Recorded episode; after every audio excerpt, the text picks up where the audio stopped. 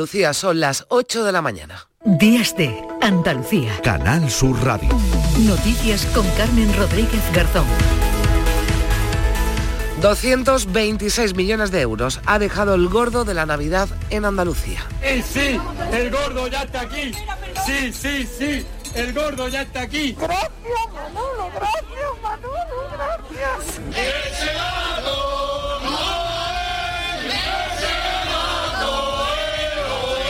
El 88.008 ha sido el gordo más tardío de la historia de la Lotería de Navidad. No salió del bombo hasta la 1 y 16 minutos de la tarde, pero la espera mereció la pena.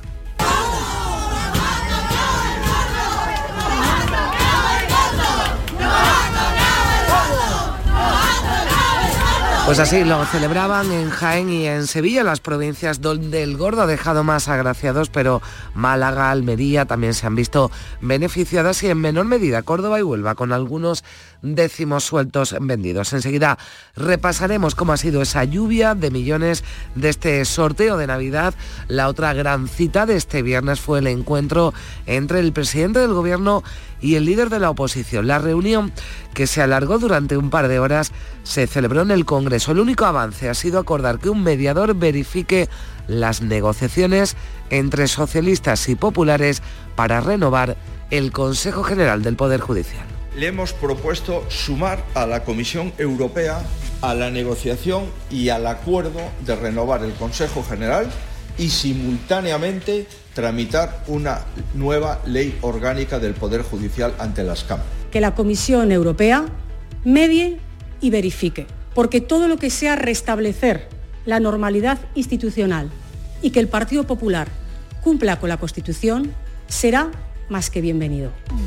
Este mediodía se va a celebrar en la localidad cordobesa de Adamuz el funeral por el cabo Miguel Ángel Jiménez. Murió, recuerden, ahogado en la base de Cerro Muriano mientras realizaba unas maniobras en el agua junto al soldado Carlos León, natural del Viso del Alcor en Sevilla, donde ya ha recibido sepultura. Miguel Ángel era de Adamuz, pero residía en otra localidad cordobesa, en Villafranca, junto a su mujer que está embarazada, una localidad que vive también día de luto oficial. Lo cuenta su alcalde, Francisco Palomares. Trasladarle a, a esa familia que lo tiene que estar pasando fatal nuestro más sentido, sentido pésame y también nuestro apoyo en todo lo que necesite. La imagen de la Virgen del Rocío ha regresado este viernes al culto después de casi tres meses en los que ha sido sometida a trabajos de restauración. Hemos llegado y no hemos plantado la reja. Yo he ido abriendo paso para las dos y en la misma reja y eso hay que vivirlo. Son momentos, momentos que hay que vivirlo. Momentos de la fe, los momentos del rocío. Yo no me meto debajo de la vida, pero cuando me metía, te veías de cerca así y te impactaba mucho porque su carita la tenía ella un poquito deteriorada, así con una quietecita y eso. Y ahora yo la he visto preciosa. Este 23 de diciembre tendremos cielos poco nubosos o despejados en Andalucía con intervalos de nubes bajas matinales en el tercio occidental y en el litoral mediterráneo, sin descartar algún banco de niebla. Las temperaturas sin cambios o en descenso con heladas débiles aisladas en el interior. Las máximas van a estar hoy entre los 18 grados de Málaga, Sevilla, Granada y Almería y los 14 que van a alcanzar en Jaén. Y en deportes les contaremos que hoy el Sevilla cierra la temporada de liga con el partido aplazado ante el Atlético de Madrid en el Estadio Civitas Metropolitano, un encuentro que debió disputarse el pasado mes de septiembre, pero que quedó suspendido entonces por las intensas lluvias que cayeron en la capital de España. Son las 8 de la mañana y 4 minutos. Comenzamos.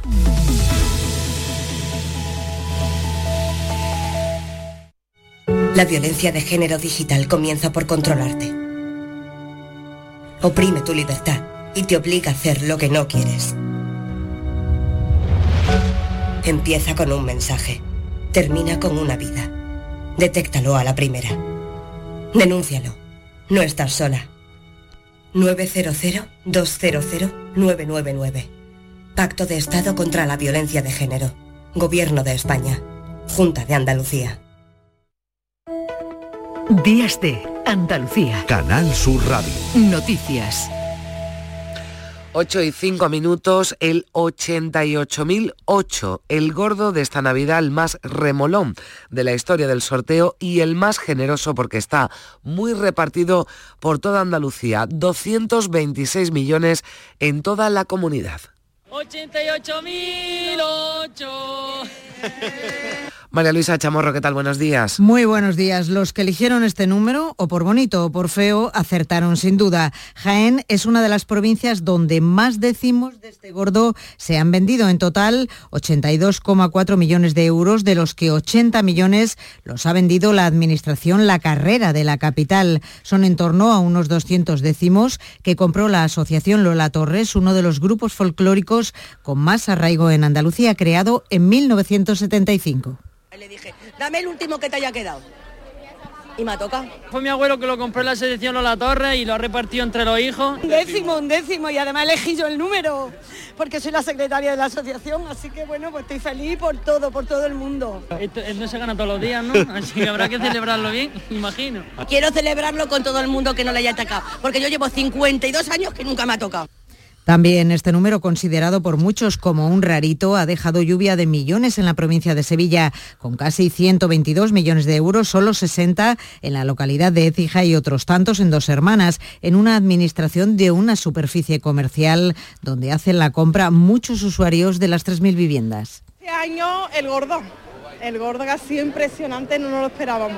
Estábamos entre dos números y ella quería uno, digo, no, no, no, ese que va a tocar, ese cómo va a tocar, digo, ese toca y ese ha tocado.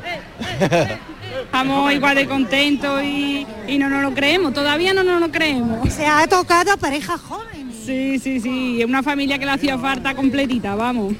El gordo también ha caído en la provincia de Málaga con cerca de 6 millones de euros y en la provincia de Almería, donde el sorteo ha dejado un pellizco de 5.668.000 euros. Así estaba el ambiente en la administración. Sí, el gordo no sé si he dado tres o cuatro.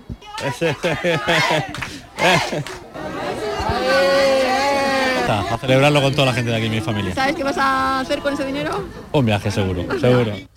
Cinco décimos sueltos del primer premio también en Córdoba, en Hinojosa del Duque, Fernán Núñez, Iznájar, Puente Genil y en la, vallada, en la barriada de Villarrubia de la capital. En Huelva, tres décimos, uno en Ayamonte, otro en Lepe y otro en Palos de la Frontera, todos vendidos por terminal que van a cambiar la vida de algunas familias. Un premio gordo que también ha visitado la capital gaditana, además de Conil, Jerez y Alcalá de los Gazules. Lo que sí está claro es que ha sido uno de los premios más repartidos de la historia. Ha ido a parar a varias administraciones de todas las capitales de provincia y a 27 pueblos de Andalucía. Después eh, repasaremos cómo ha sido ese reparto del gordo de la Lotería de Navidad en cada una de las eh, provincias andaluzas. Pero estamos en un fin de semana de numerosos desplazamientos con motivo de las fiestas de Navidad. La Dirección General de Tráfico calcula que este año se van a mover en toda España un millón más de vehículos que en 2022. En total se esperan 20 millones de desplazamientos en nuestro país estas fiestas. Patricia Zarandieta, buenos días. Buenos días. Las retenciones y circulación complicada han sido las protagonistas en las primeras horas de esta operación especial de tráfico en Navidad. En Andalucía se esperan 4 millones y medio de desplazamientos. Para estar activos 780 radares fijos y 545 móviles de control de velocidad, además de helicópteros, drones, cámaras y vehículos camuflados para controlar el uso del móvil y del cinturón de seguridad al volante. Se van a intensificar también los controles de alcoholemia. La DGT va a velar por la seguridad vial en las carreteras que puedan verse afectadas por nieve, viento, lluvia, heladas y nieve. Tengan mucho cuidado al volante, es tiempo de reencuentros por Navidad, empiezan las vacaciones y en estaciones y aeropuertos se refuerzan los servicios ante el aumento de pasajeros, las estaciones de trenes llenas de viajeros que vuelven a casa a pasar las Navidades. Llegó ese tiempo de abrazos y como decimos de reencuentros. Venimos a encontrar a mi hija, que llega. Y vengo a reencontrarme con mi familia por Navidad. Este año no vamos a poder pasar la Navidad con nuestras familias, aunque nos gustaría, porque la distancia es muy larga de aquí a Chile. Hoy vengo a pasar la noche, pasando una cena de Navidad con compañeros de la carrera. Y mucho tránsito de viajeros también en los aeropuertos. Vengo de Canarias, que trabajo allí, y he venido ahora por Navidad para ver a la familia. Uy, súper feliz, muy contenta. Necesitaba ya el cariñito de la familia y estás por aquí. Unas ganas de verlo, increíble. Pues llevo desde verano en Estados Unidos, que me he ido a trabajar allí, y yo no me voy a separar nunca de mi madre tanto tiempo y vuelvo a casa por Navidad. Pues atención si viajan en avión porque habrá huelga en Iberia para Reyes. UGT y Comisiones Obreras han rechazado continuar las negociaciones y retoman la convocatoria de huelga para los trabajadores del handling, el servicio en tierra Marisa del Barrio. La huelga se convoca los días 5, 6, 7 y 8 de enero, coincidiendo con las fiestas de Reyes y la operación Retorno de las vacaciones de Navidad. La mediación del Ministerio de Transportes no ha servido para mucho. Los sindicatos rompen con Iberia porque se niega a crear una empresa de autohandling que palie la falta de trabajo tras perder en ocho aeropuertos el concurso convocado por AENA. Este mediodía se va a celebrar en la localidad cordobesa de Adamuz el funeral por el cabo Miguel Ángel Jiménez. Murió ahogado en la base de Cerro Moriano mientras realizaba unas maniobras en el agua junto al soldado Carlos León, natural del Viso del Alcor en Sevilla, donde ya ha recibido Patricia Sepultura. El funeral por Miguel Ángel Jiménez Andújar se va a celebrar a las doce y media en la parroquia de San Andrés Apóstol, en su localidad natal, en Adamuz, donde hoy se vive el segundo de los tres días de luto oficial decretados. Las banderas oficiales ondean a media asta y se han suspendido todas las actividades municipales hasta el próximo lunes. Fallecido a los 34 años, tenía 12 de experiencia en el ejército en misiones como Líbano o Letonia, como detalla el alcalde de Adamuz, Rafael Moreno. Tengo todos sus aquí en Adamuz y la familia y demás. Y el pueblo está, pues si no está en el sentido de la gente, hoy es un día de, estar callado, de no hablar de, de mucha tristeza. Una persona muy joven, ¿eh? vamos, muy duro. Miguel Ángel era de Adamuz, pero residía en otra localidad cordobesa, en Villafranca, junto a su mujer que está embarazada y en medio de la consternación y el dolor de sus vecinos en la localidad sevillana del Viso del Alcor, recibía este viernes sepultura el soldado Carlos León. Tenía 24 años y llevaba seis meses en el ejército, que era su sueño. Terrible, una pena, vamos, una, una hija que es militar y yo creo que, bueno, pues lo mismo que le han pasado esto a esos compañeros suyos, pues le ha podido pasar a mi hija. Al menos otros dos compañeros sufrieron hipotermia. Formaban parte de la Brigada Guzmán el Bueno 10 de Córdoba, una de las más experimentadas en misiones internacionales. Las asociaciones profesionales de militares, Patricia, han pedido que se abra una exhaustiva investigación para comprobar si se adoptaron las medidas de seguridad pertinentes en estas maniobras. Los militares casi de madrugada se sumergieron en un embalse artificial de la base dentro de las instalaciones militares de Cerro Muriano con temperaturas de 4 grados. El portavoz de la Sociedad Unificada de Militares Españoles, Jorge Bravo, ha reclamado al Ministerio de Defensa información detallada de lo sucedido. Lo que está claro es que ha habido ya un, un déficit de información y posiblemente una grave negligencia al permitir que se haga una instrucción en unas condiciones que, como todos ya conocemos, pues no eran, no eran las adecuadas. El delegado del Gobierno en Andalucía, Pedro Fernández, ha subrayado que están abiertas todas las líneas de investigación. Están llevando a cabo todas las líneas absolutamente de investigación minuciosamente, las periciales correspondientes, las propias del juzgado cuando se produjo el levantamiento de los cadáveres, las condiciones, los protocolos, los testimonios. Entonces hay que dejar que trabaje lógicamente la justicia. La autopsia apunta a ahogamiento por inmersión. La autopsia practicada a los dos cadáveres y el ejército de tierra ha, ha, retirado de forma inmediata el mando de la compañía que ejercía el capitán responsable de ese ejercicio de instrucción. Y en la crónica política, el presidente del gobierno y el líder del PP han pactado este viernes que la Comisión Europea designe un mediador para supervisar las negociaciones entre socialistas y populares para renovar el Consejo General del Poder Judicial. Es un punto de partida importante, reconocen ambas partes tras el encuentro entre Pedro Sánchez y Núñez Feijóo, en el que ha habido, eso sí, más diferencias que acuerdos Isabel García un mediador europeo para pactar el Consejo del Poder Judicial. Este es el primer acuerdo que sale de la reunión entre Sánchez y Feijó, que en realidad es un punto de partida porque sigue habiendo desconfianza entre las partes. Feijó ha pedido que no se compare la mediación de la Unión Europea con otro mediador, el que trabaja junto al gobierno y Puigdemont. Que equiparar la Comisión Europea a un mediador salvadoreño especializado en banda armada me parece una falta de respeto que los políticos ni los medios de comunicación españoles podemos caer en ello. Y la Comisión Europea le corresponde supervisar que en España se cumple el Estado de Derecho. La portavoz del Gobierno valora que el PP se avenga a cumplir, ha dicho, con la Constitución de su país. Con la mediación y la verificación por parte de la Comisión Europea. Bienvenido sea todas las fórmulas que se planteen para hacer posible de una vez por todas la renovación del Consejo General del Poder Judicial. Es importante que el Partido Popular, después de tantos años, se avenga a cumplir con la Constitución de su país. Además, Sánchez y Feijóo acuerdan celebrar un pleno en enero para modificar el artículo 49 de la Constitución. Feijóo no ha querido iniciar diálogos sobre financiación autonómica y Sánchez se ha negado a retirar la ley de amnistía. Pues otra tarea que Pedro Sánchez va a tener que afrontar en breve, casi de inmediato, su primera crisis de gobierno, porque el Banco Europeo de Inversiones ha anunciado la toma de posesión de Nadia Calviño como presidenta de la entidad el 1 de enero. Quedará vacante, por tanto, el Ministerio de Economía, que hasta ahora ha tenido rango de vicepresidencia. Primera, el presidente del Gobierno, Pedro Sánchez, que ha recibido este viernes una llamada telefónica del presidente estadounidense de Joe Biden, quien le ha felicitado a María Luisa por su nuevo mandato. Sánchez ha informado en sus redes sociales que tras agradecer a Biden su felicitación por la investidura como presidente del Gobierno, le reiteró su voluntad de seguir estrechando la cooperación con Estados Unidos, al que considera socio estratégico aliado y amigo de España durante esta nueva legislatura. Hemos abordado la dramática situación en Gaza, añade el presidente, y le he trasladado a Biden mi disposición para buscar una solución política que posibilite la coexistencia de un Estado de Palestina y el Estado de Israel en paz y seguridad y añade, compartimos la necesidad de mantener firme la unidad transatlántica frente a los desafíos globales. Pues miramos a Oriente Medio, casi una veintena de palestinos han muerto en un ataque israelí contra el campamento de refugiados de Nuseirat. Esta acción bélica de Israel se llevó a cabo cuando sus tropas se lleva a cabo cuando sus tropas están próximas ya a controlar toda la zona norte de la franja Manuel Vicente. Al menos 18 palestinos, incluidos niños, han muerto durante la tarde de este viernes en un bombardeo del ejército de Israel contra una vivienda en el campo de refugiados de Nuseirat, en el centro de la franja de Gaza. El ataque ha dejado además decenas de heridos, según la agencia palestina de noticias WAFA. Durante otra ofensiva, los aviones israelíes han destruido una planta desalinizadora de agua en la ciudad de Jabalia, mientras que la Media Luna Roja Palestina ha denunciado otro intenso bombardeo sobre la ciudad de Han Yunis en las inmediaciones de el hospital de Alamal.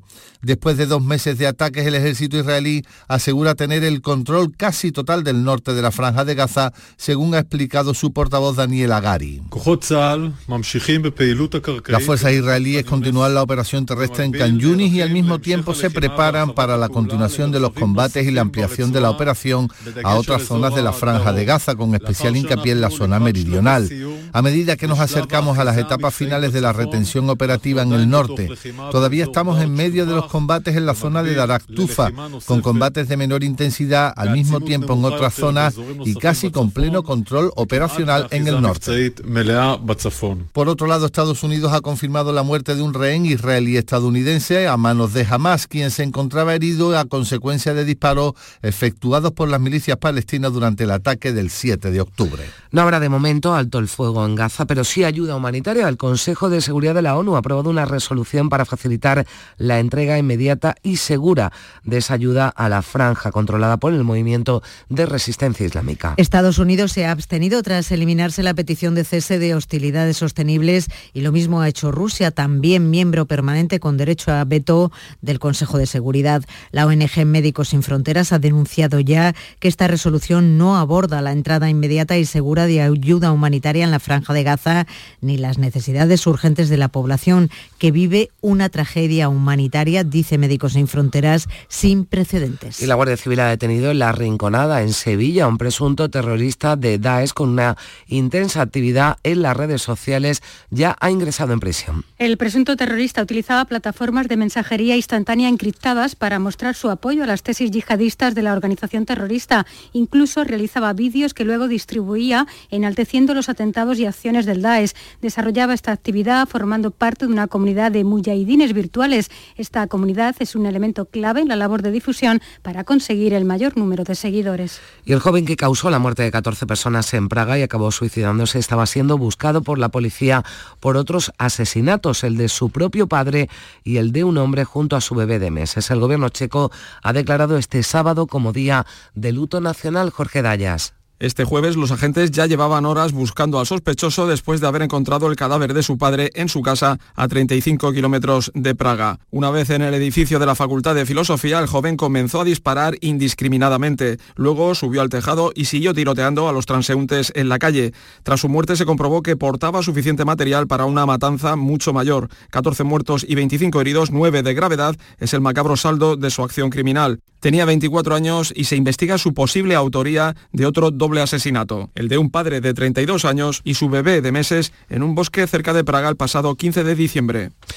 Tensión en el Pleno del Ayuntamiento de Madrid. Los eh, concejales del PSOE y Más Madrid lo abandonaban, abandonaban ese pleno después de que el portavoz de Vox en el ayuntamiento madrileño, Javier Ortega Smith, protagonizara una agresión. Tras su turno de palabra y cuando volvía a su asiento, Ortega Smith ha lanzado una botella a la cara del concejal de Más Madrid, Eduardo Fernández Rubiño. Ortega Smith ha provocado la decisión de la izquierda de levantarse después de poner en duda que la familia de la socialista Adriana Moscoso hubiese sido amenazada por la banda terrorista ETA. Tras su turno de palabra, Ortega Smith se acercó al concejal de Madrid y según se pueden ver en las imágenes internas de la Cámara, le ha amenazado para después lanzarle una botella de plástico de agua. Todos los grupos del ayuntamiento, incluido el Partido Popular, a través del alcalde José Luis Martínez Almeida, han exigido a Ortega Smith que entregue su acta de concejal. El señor Ortega Smith, a mi juicio, debe entregar el acta de concejal del Ayuntamiento de Madrid.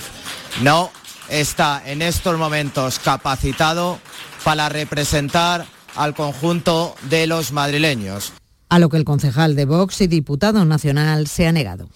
Y volvemos a Andalucía. El agua de Arroyo Molinos de León en Huelva vuelve a ser apta para el consumo 16 días después de la prohibición de su uso por superar los límites de turbidez. Los vecinos han estado más de dos semanas sin poder usar el agua del grifo ni para beber ni para cocinar. Durante estos días el agua se ha sometido a filtración y a desinfección y ya se ha declarado apta para el consumo cuando los valores analizados han vuelto a los límites permitidos. Una turbidez provocada por un desprendimiento de terreno hacia el embalse desde el que se toma el agua. Y desde esta pasada noche y de forma indefinida los cortes nocturnos de agua que padecen los vecinos de Rincón de la Victoria en Málaga se amplían dos horas más. Ya han estado sin agua desde las 11 de la, de la noche y hasta las 7 de la mañana. José Valero. El corte del suministro se amplía ante la situación de sequía extrema porque las restricciones iniciadas en noviembre no han logrado recuperar capacidad de acumulación y porque el consumo sigue siendo elevado. Francisco Salado es el alcalde de Rincón de la Victoria. El sistema nos suministra 91 eh, litros por segundo y estamos consumiendo unos 97. Así que a ese ritmo los depósitos municipales pronto eh, no tendrán capacidad de almacenamiento, se quedarán vacíos y las restricciones tendrían que ser mucho más estrictas y severas. Las noches del 24 y el 31 de diciembre no se cortará el suministro. Y ante las inminentes reuniones familiares de estos días, la Junta recuerda que el COVID sigue entre nosotros, que es el virus respiratorio que más está circulando incluso por encima de la gripe y no se sabe todavía cuándo va a llegar el pico de contagios. Ahora mismo está entre el 10 y el 11% frente al 4 de incidencia de la gripe. La consejera de Salud, Catalina García, ha pedido a la población que se proteja. Recordar a la gente que el COVID sigue con nosotros que los virus respiratorios están circulando y que por favor las personas vulnerables se protejan y las personas que no son vulnerables también protejan a las vulnerables poniéndose la mascarilla cuando haya síntomas respiratorios.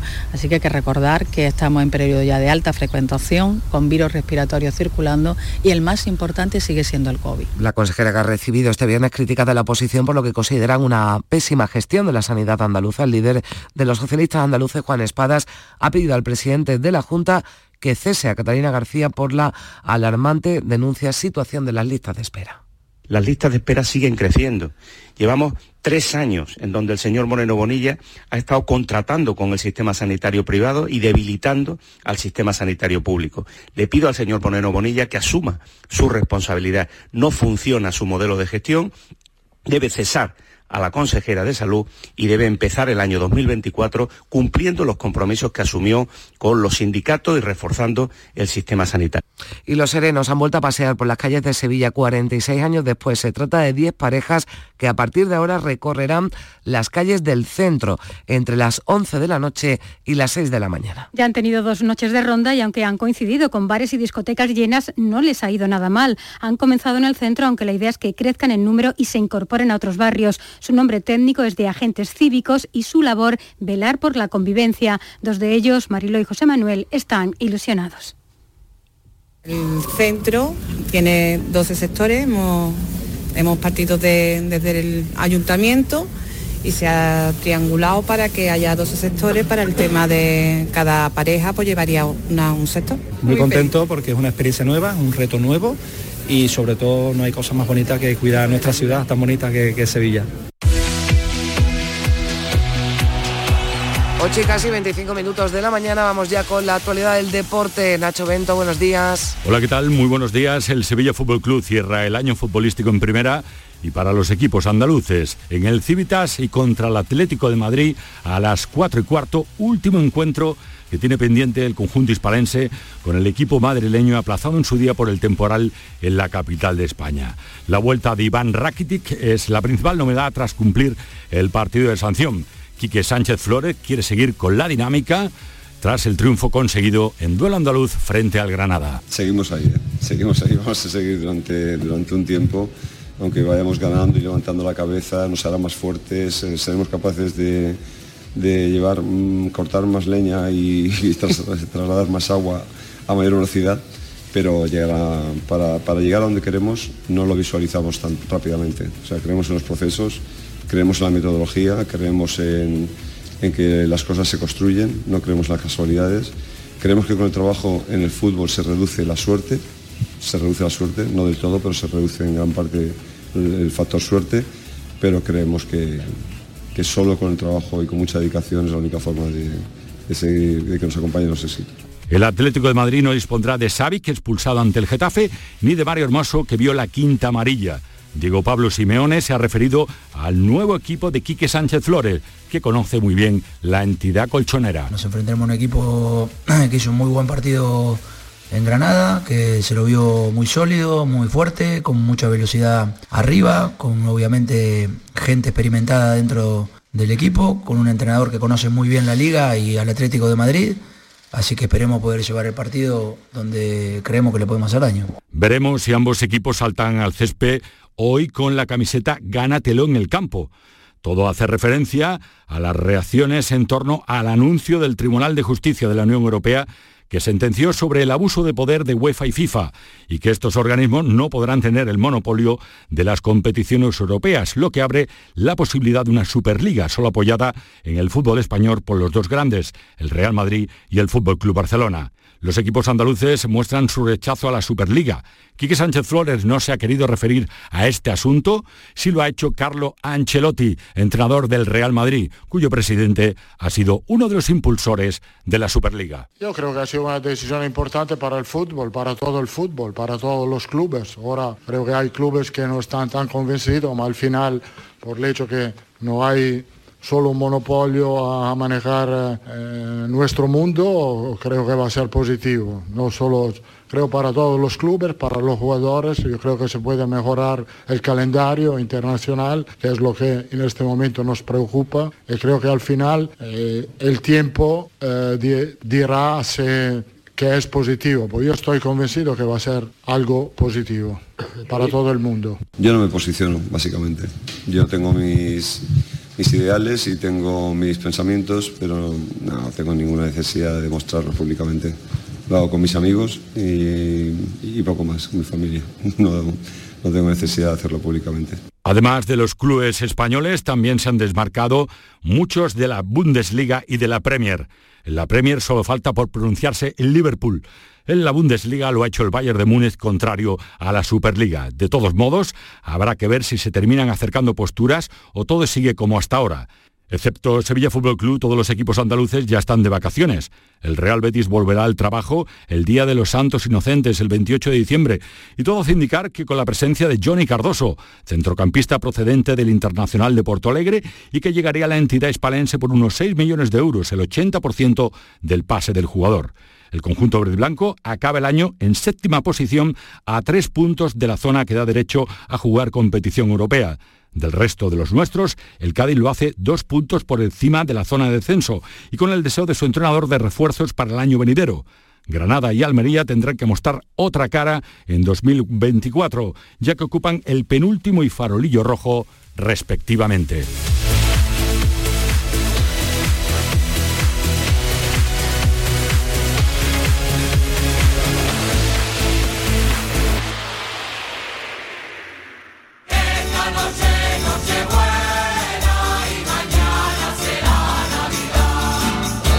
2023 deja algunas cosas pendientes. Este sábado 23, víspera de Nochebuena, tenemos el partido aplazado en el Metropolitano. Atlético de Madrid, Sevilla Fútbol Club. Y en la gran jugada de Canal Sur Radio te contamos el último partido del año. Síguenos en directo desde las 3 de la tarde con Jesús Márquez. Contigo somos más Canal Sur Radio. Contigo somos más Andalucía.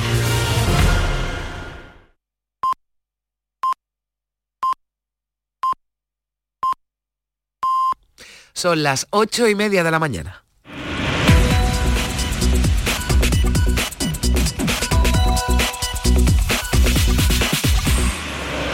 Y a esta hora le damos un repaso a lo más destacado de la actualidad de este sábado 23 de diciembre. Lo hacemos en titulares con Manuel Vicente. Buenos días. Buenos días. La Lotería de Navidad deja cerca de 250 millones de euros en Andalucía. La gran mayoría corresponden al gordo, el 88.008, que se ha vendido sobre todo en Jaén y en las localidades sevillanas de Écija y Dos Hermanas. Tráfico prevé que estas navidades se muevan en España un millón de vehículos más que en 2022. El dispositivo de este año incluye casi 1.500 radares entre fijos y móviles, 13 helicópteros, 39 drones, 245 cámaras y 15 furgonetas camufladas. Habrá huelga en Iberia en los días finales de la Navidad coincidiendo con la operación retorno. UGT y comisiones obreras rechazan continuar las negociaciones con la dirección y retoman la convocatoria de paros de los trabajadores del servicio en tierra. Fin de semana de luto en Adamuz y Villafranca de Córdoba por la muerte del cabo Miguel Ángel Jiménez. Será enterrado hoy en su localidad natal mientras que ya ha recibido sepultura el soldado sevillano Carlos León, fallecido también en las maniobras acuáticas en Cerro Muriano. Sánchez y Feijóo pactan que la Comisión Europea medie la reforma del Poder Judicial. Los líderes del PSOE y el PP acuerdan modificar el artículo 49 de la Constitución, pero chocan en financiación autonómica. Ingresa en prisión el detenido en la Rinconada Sevilla por actividad yihadista en redes sociales. El presunto terrorista utilizaba plataformas de mensajería instantánea encriptadas para mostrar su apoyo a las acciones de la organización Daesh. Condenada a prisión permanente revisable una madre acusada de matar a su bebé tras el parto en Vícar, en Almería. El juez atiende la petición de la Fiscalía y la acusación particular por la alevosía de la acción, ya que la víctima no tenía posibilidad de defenderse. La ONU aprueba una resolución para facilitar la entrega de ayuda humanitaria en Gaza. El grupo islamista palestino Hamas considera no obstante insuficiente esta iniciativa y reclama un texto que sirva para detener la guerra. Vamos a echarle también un vistazo, Manolo, a la prensa que digamos eh, reparte ¿no?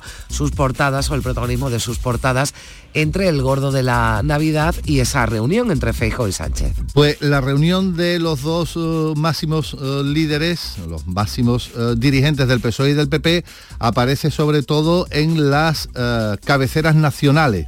De tal manera que en el ABC escuetamente se dice Sánchez y Feijóo recurren a Europa para renovar el CGPJ. También es titular de apertura en los otros dos diarios, en El País y El Mundo, en el país se dice que Sánchez y Feijó negociarán el CGPJ con mediación de Bruselas. En el mundo, Feijó sienta a Sánchez ante la Unión Europea para despolitizar la justicia. En esta cabecera, en el mundo, hay también algunos otros titulares. Se dice que Borrell intenta convencer a España para que apoye la operación en el Mar Rojo y que Hacienda bate en 11 meses el récord anual de recaudación por el IRPF. Y en el diario El País se completa la portada con España eleva un 35% la venta de armas ante las crisis mundiales y Ortega reduce la persecución a la Iglesia Católica en Nicaragua. Eso en cuanto a los periódicos de tirada nacional y a la reunión de Feijóo y Sánchez. Y ahora hablando de la, uh, la Lotería de Navidad. Provincializada según cabeceras. De tal manera que en el diario de Granada pues se apunta a que Pinos Puente atrapa el gordo. En el diario Ideal también de Granada se dice que el gordo más remolón riega Pinos Puente. Eh, en el diario Ideal, pero en su versión de Almería, se utiliza también el mismo verbo. El mismo verbo. El gordo riega Almería de millones de euros con su lluvia de premios. En Huelva Información, el gordo pellizca Huelva.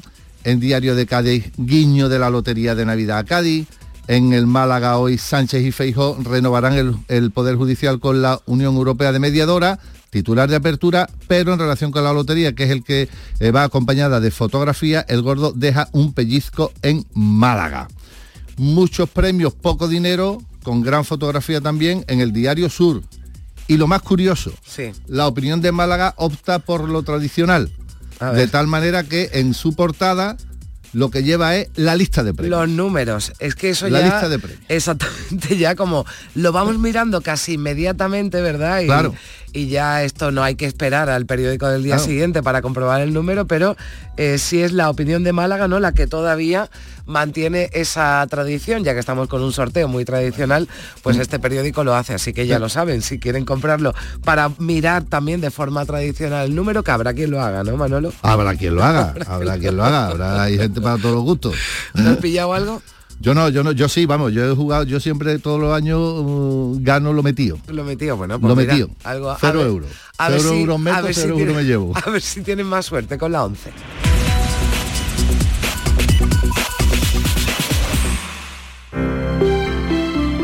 Buenos días.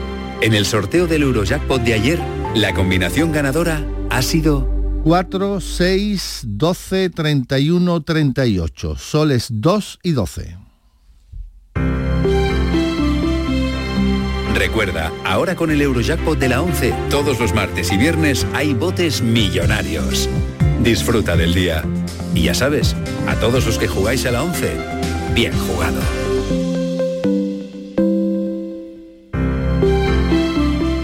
Buenos días. El número premiado en el sorteo del cuponazo celebrado ayer ha sido 30.578. 30578. Serie 98. Puedes consultar el resto de los números premiados en juegos11.es. Hoy tienes una nueva oportunidad con el sueldazo del fin de semana. Disfruta del día.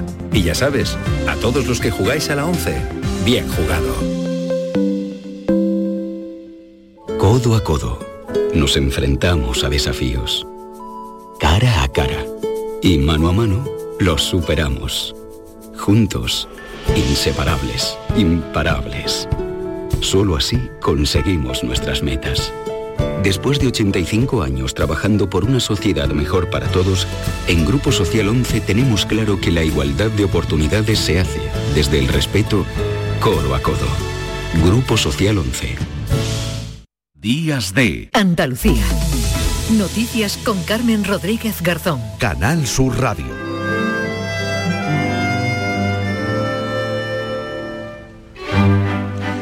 8 de la mañana y 37 minutos. Al principio de este repaso informativo les contábamos en líneas generales cómo había sido ese reparto de premios, esa lluvia de millones que ha dejado el gordo de la Lotería de Navidad en Andalucía. Pero vamos a ir provincia por provincia repasando, bueno, hay un reparto desigual porque Jaén, por ejemplo, ha sido la más agraciada y por primera vez el gordo de la Lotería Navidad ha tocado en la capital jiennense. Nada menos que 80 millones de euros y no ha sido el único premio Tomás Araque. En Jaén ha hecho una parada la diosa Fortuna. El premio gordo, el segundo premio y varios quintos. Mucho dinero. El gordo, el 88.008, se ha vendido en la capital en varias administraciones y ha dejado 80 millones de euros. También se ha vendido en municipios como Jodar, Pozo Alcón, Úbeda y Villacarrillo. El segundo premio, el número 58.303, ha dejado miles de euros en Úbeda, aunque han sido solo dos décimos vendidos en máquina. La provincia jiennense se ha visto agraciada con cinco quintos premios muy repartidos, con los números 45.353, 88.979, el 86.007, el 57.421 y el 37.038, números que han llevado miles de euros a 11 localidades. Sevilla ha sido la provincia más afortunada en conjunto con la Lotería de Navidad porque el gordo, el 88.008, ha dejado más de 120 millones en la capital y en seis municipios. En dos hermanas se han vendido 20 series. Isabel Campos. La Administración de Lotería La Gata Blanca de dos hermanas ha vendido 20 series. Tenía que colocar los décimos en un Papá Noel porque nadie compraba ese número.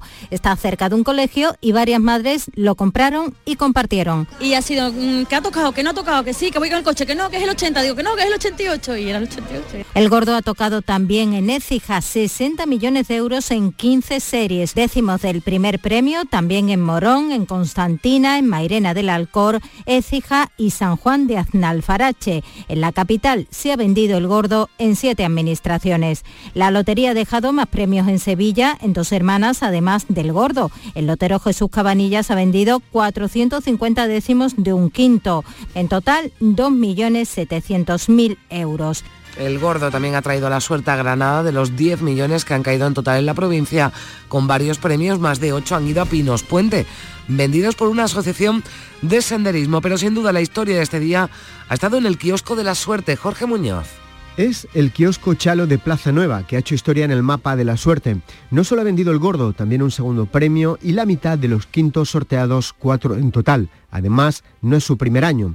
Las peluqueras que en el Zaidín compraron un décimo en la última hora de venta, justo enfrente de la Administración Afortunada, o la Administración de Baza, que se ha estrenado con la suerte tras 24 años de funcionamiento, han sido otros de los protagonistas en Granada de este sorteo. Y también ha habido afortunados con el gordo en Almería, Lola López.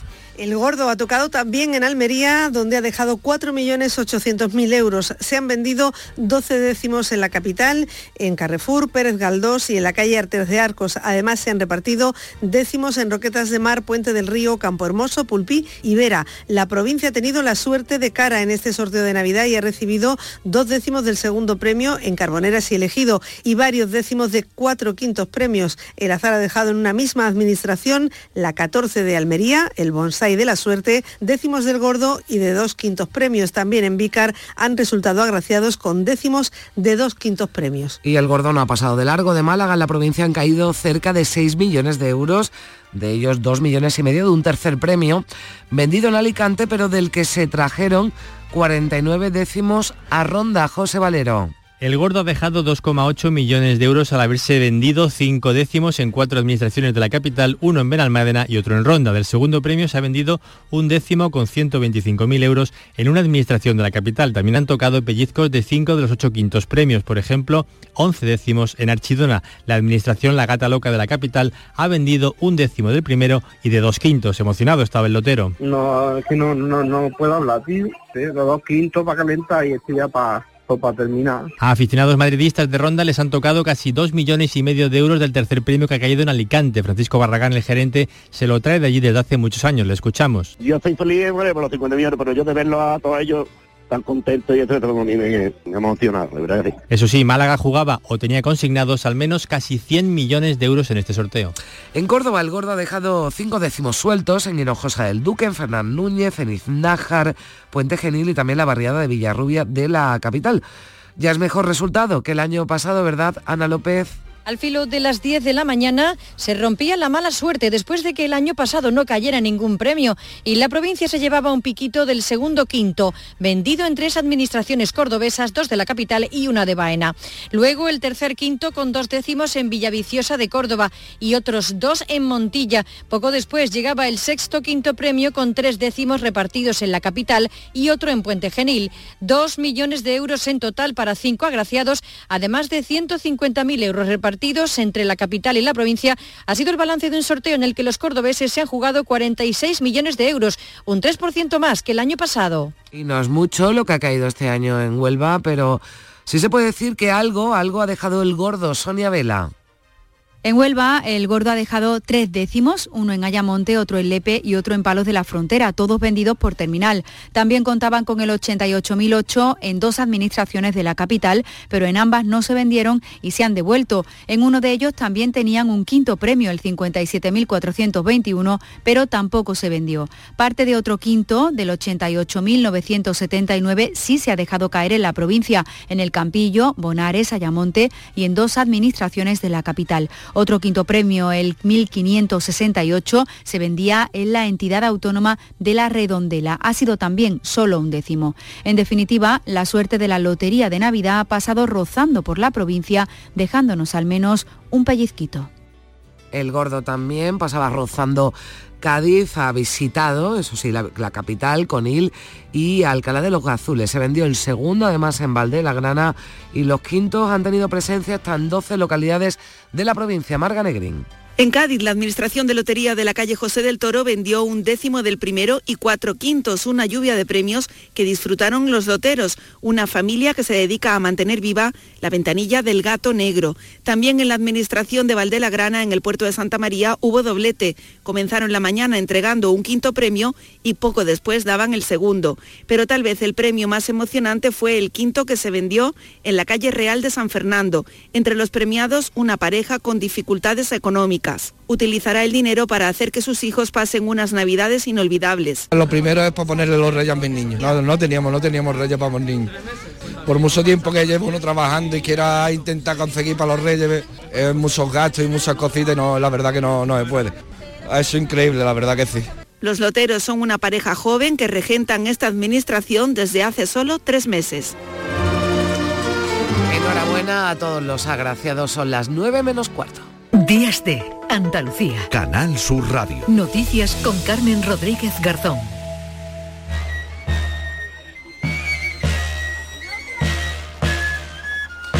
Estamos en plena Navidad, pero sin duda un escenario destacado de la actualidad es la aldea almonteña, primer fin de semana en el que la Virgen del Rocío se encuentra de nuevo repuesta al culto de su altar, en su altar del santuario, tras la intervención a la que ha sido sometida en los últimos tres meses. Hoy se espera, hoy sábado, una asistencia masiva de devotos que ya han advertido un cambio notable en la imagen. Allí ha estado José Manuel de la Linde. Miles de personas han acudido ya a la ermita desde que este viernes se abrían las puertas y se podía ver de nuevo a la imagen tras la intervención de Fuensanta de la Paz.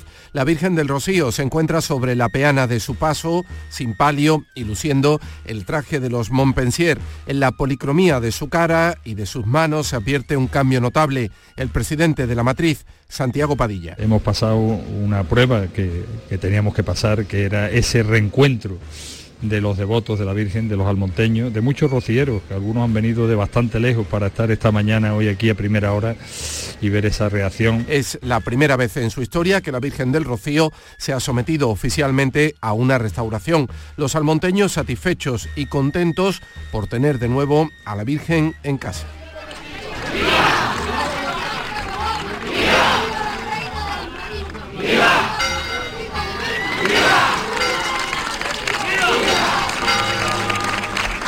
Y Sevilla despedía este viernes a Antonio Burgos con una misa funeral en la parroquia del Sagrario que presidía el arzobispo Monseñor José Ángel Saimenes. Amigos, compañeros y familiares del periodista han llenado el templo situado junto a su casa natal, Charo Jiménez. Muchas caras conocidas en esta despedida, como la del presidente de la Junta, Juanma Moreno, con su esposa, el alcalde de Sevilla, los consejeros de Presidencia y Educación, además de amigos de toda la vida y familiares. El arzobispo ha destacado que ha sido un hombre muy querido y respetado y ha recordado a su familia. Tenía la sastrería en la Avenida de la Constitución, frente a la parroquia del Sagrario y de ahí su vinculación con la parroquia y la catedral.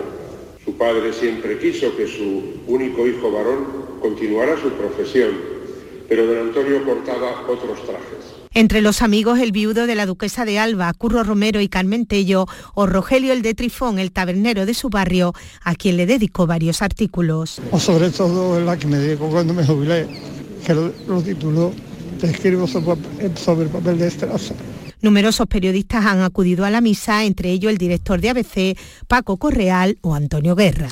Y ya se ha puesto en marcha en Andalucía el ordenador Hércules, uno de los cinco más potentes de España. Tiene la misma capacidad de 4.000 ordenadores personales de gama media juntos y va a permitir realizar múltiples operaciones en todos los ámbitos, Charo. El Hércules está en el Centro Científico e Informático de Andalucía y amplía la capacidad del procesamiento 100 veces. Su coste es de 3 millones de euros, 2,9 en concreto. Permitirá mejorar la conexión desde Andalucía con otras administraciones con grandes posibilidades, según detalla el consejero de la presidencia, Antonio Sanz. Y realizar todo tipo de simulaciones con posibilidades, yo diría, casi inabarcables en áreas de conocimiento como la genética, la física nuclear, la química teórica, la biología molecular, el estudio de nanomateriales, el cálculo de estructura, la ingeniería de software o la inteligencia artificial, entre otros. SAN ha anunciado la creación de un hub cuántico en Granada y ha afirmado que Hércules impulsará la computación cuántica en Andalucía. Y hablamos eh, de otra iniciativa que también se ha presentado este viernes en Sevilla, la Ambulancia del Deseo, un proyecto gratuito que tiene como objetivo cumplir los sueños y las últimas voluntades de los pacientes. Marilo Rico. El proyecto La Ambulancia del Deseo está presente en 16 países, lleva cinco años en España y ahora llega a Andalucía.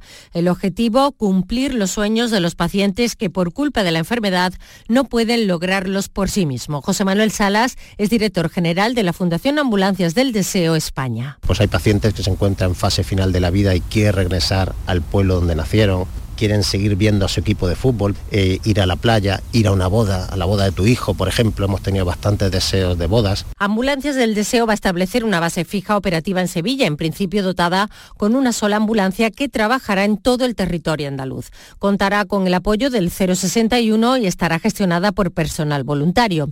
El acuerdo alcanzado con la Consejería de Salud es que no solo atenderá a pacientes que estén en casa, sino también a ingresados en hospitales públicos andaluces. Según la consejera Catalina García, con esta iniciativa el SAS sigue avanzando en su estrategia de humanización. Y se ultiman las compras a un día ya de la cena de Nochebuena. Son jornadas de mucha clientela en mercados de abastos y hay ya dificultad para encontrar gamba fresca por la alta demanda. A pesar de la escasez y de los precios, el marisco sigue siendo el producto estrella de estas fiestas en nuestras mesas la poquita gamba que hay se encarece el precio. Pues depende, porque yo por ejemplo tengo he tenido gambas de 38 euros hasta 60, congeladas. Y en pescado fresco está entrando muy poquito pescado. La variedad de productos ayuda a ajustar el presupuesto, precios algo más altos dependiendo del producto. Pero yo he ido comprando poco a poco y ya dando los últimos retos, que siempre al final te queda, cambia una cosa por otra. El precio todos los años sube un poquito la cosa, pero al final se tiene que comprar y se tiene que comer. En la Navidad todos queremos poner algo un poquito más especial. Este año el cordero se está vendiendo menos porque está muchísimo más caro. Y muy demandada, la gamba roja de Almería cotiza unos 100 euros el kilo. La empresa del barco a la mesa se encarga de las ventas que llegan por internet desde todos los rincones de España. José Antonio Fuentes. Los barcos llegan al puerto y comienza la descarga de las cajas. En una sala situada a pocos metros de la dársena en la lonja del puerto de Almería, dos mujeres se encargan de los pedidos. Antonio Moya, del barco a la mesa. Lo último que tengo es Sevilla, es Madrid, es Cádiz, es la línea de la Concepción, eh, Granada, el sabor del pescado de Almería es el principal atractivo para que desde incluso provincias con puertos pesqueros se hagan estos pedidos. Tenemos unas especies de pescado que eh, el sabor y la textura es diferente del Mediterráneo al Atlántico. La gamba roja es la gran protagonista, pero también el pulpo y el calamar. El 90% de los pedidos son de particulares y el 10% restantes llegan de restaurantes. Y siguen activas las rutas de patios cordobeses por Navidad. Los recintos abren de nuevo. Este fin de semana están abiertos siempre en horario de tarde, con gran respuesta de público y la ocasión de admirar tradiciones, arquitecturas, arquitectura y flores de invierno. Mar Vallecillo. Los propietarios adaptan sus patios al frío, pero combinan plantas y adornos para dar calor a unos recintos que vuelven a llenarse, aunque con más calma, otra luz y otra tonalidad. Araceli Luque y Araceli Valle son cuidadoras de patios en la zona de San Basilio. Lo que antiguamente se hacía en las casas cuando vivíamos en vecinos, que era pues cada uno ponía dulces, ponían lo que tenían. Están lo que son pascuelos los ciclamen. Por ejemplo, yo tengo flores que me echan durante todo el año, como la flor de la gamba, todas también están en floración. Es un esfuerzo abrir las casas por estas fechas, pero todos los dueños coinciden, compensa el trabajo que hay detrás y los visitantes lo agradecen con creces. Se aprecia muchísimo mejor ahora que, que en pleno mes de mayo. Más que todo el ambiente navideño, es lo que y por los niños que a ellos les gusta. En invierno es precioso. Hay seis rutas abiertas cada miércoles y los fines de semana navideños hasta el 30 de diciembre.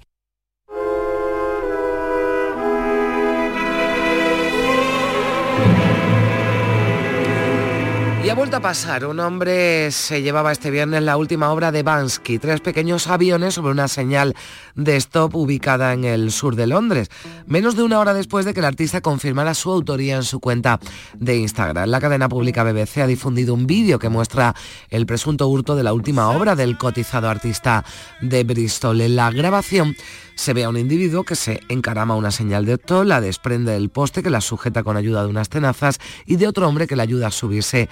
Un grupo de personal lo presencia todo con asombro. Bansky había subido fotos a su página de Instagram sin título ni otra explicación, aunque algunos medios señalan que se trata con esta obra de una petición de alto el fuego en Gaza. Esta no es la primera vez que creaciones del misterioso grafitero que oculta su identidad son extraídas para ser después puestas a la venta. Fíjense que el día de San Valentín de este año, poco después de que Bansky confirmara su autenticidad, se desmanteló un mural de casi 4 toneladas titulado Valentine's Day Máscara, aparecido en un lateral de una casa de Margate en el sur de Inglaterra.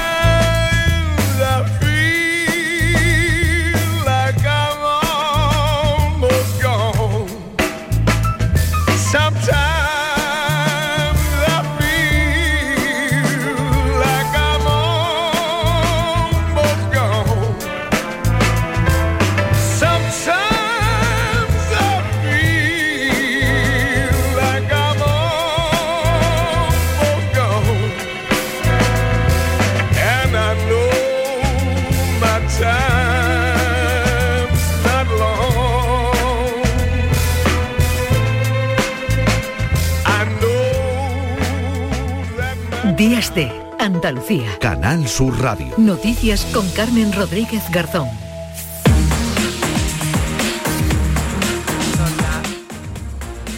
Son las 9 menos 5 minutos, le damos un repaso a lo más destacado de la actualidad de este sábado 23 de diciembre. María Luisa Chamorro, ¿qué tal? Buenos días. Muy buenos días. Las lluvias no llegan, pero el gordo de Navidad sí ha dejado lluvia de millones en nuestra comunidad. 226 millones concretamente en toda Andalucía. Sí, sí, el gordo ya está aquí. Sí, sí, sí, el gordo ya está aquí. Gracias, Manolo, gracias, Manolo, gracias.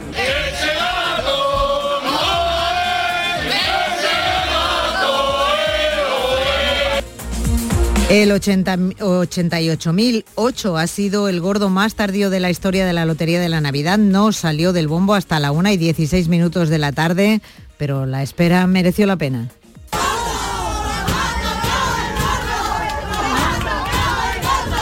Así lo celebraban en Jaén y en Sevilla, las provincias donde el gordo ha dejado más agraciados, pero Málaga, Almería también se ha visto beneficiadas y en menor medida Córdoba y Huelva con algunos décimos sueltos vendidos. En el ámbito político, la otra gran previa a la Nochebuena ha sido el encuentro entre el presidente del gobierno y el líder de la oposición. La reunión que se alargó durante un par de horas se celebró en el Congreso. El único avance ha sido acordar que un mediador verifique las negociaciones para la renovación del Consejo General del Poder Judicial.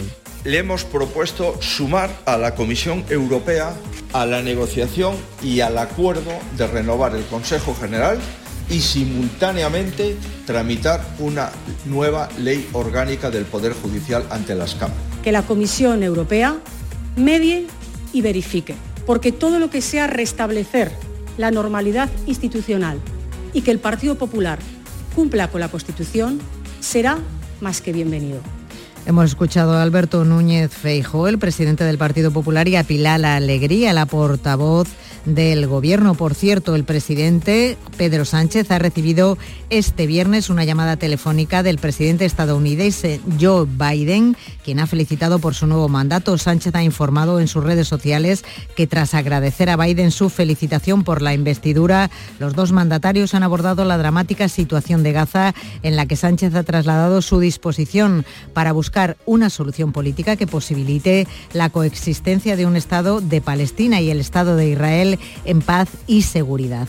Este mediodía se celebrará en la localidad cordobese de Adamuz el funeral por el cabo Miguel Ángel Jiménez. Murió ahogado en la base de Cerro Muriano mientras realizaba unas maniobras en el agua junto al soldado Carlos León, natural del Viso del Alcor en Sevilla, donde ya ha recibido sepultura. Miguel Ángel era de Adamuz, pero residía en otra localidad cordobesa, en Villafranca, junto a su mujer, que está embarazada. La localidad vive también día de luto oficial, como cuenta su alcalde Francisco Palomares. Trasladarle a, a esa familia que lo tiene que estar pasando fatal nuestro más sentido, sentido pésame y también nuestro apoyo en todo lo que necesiten.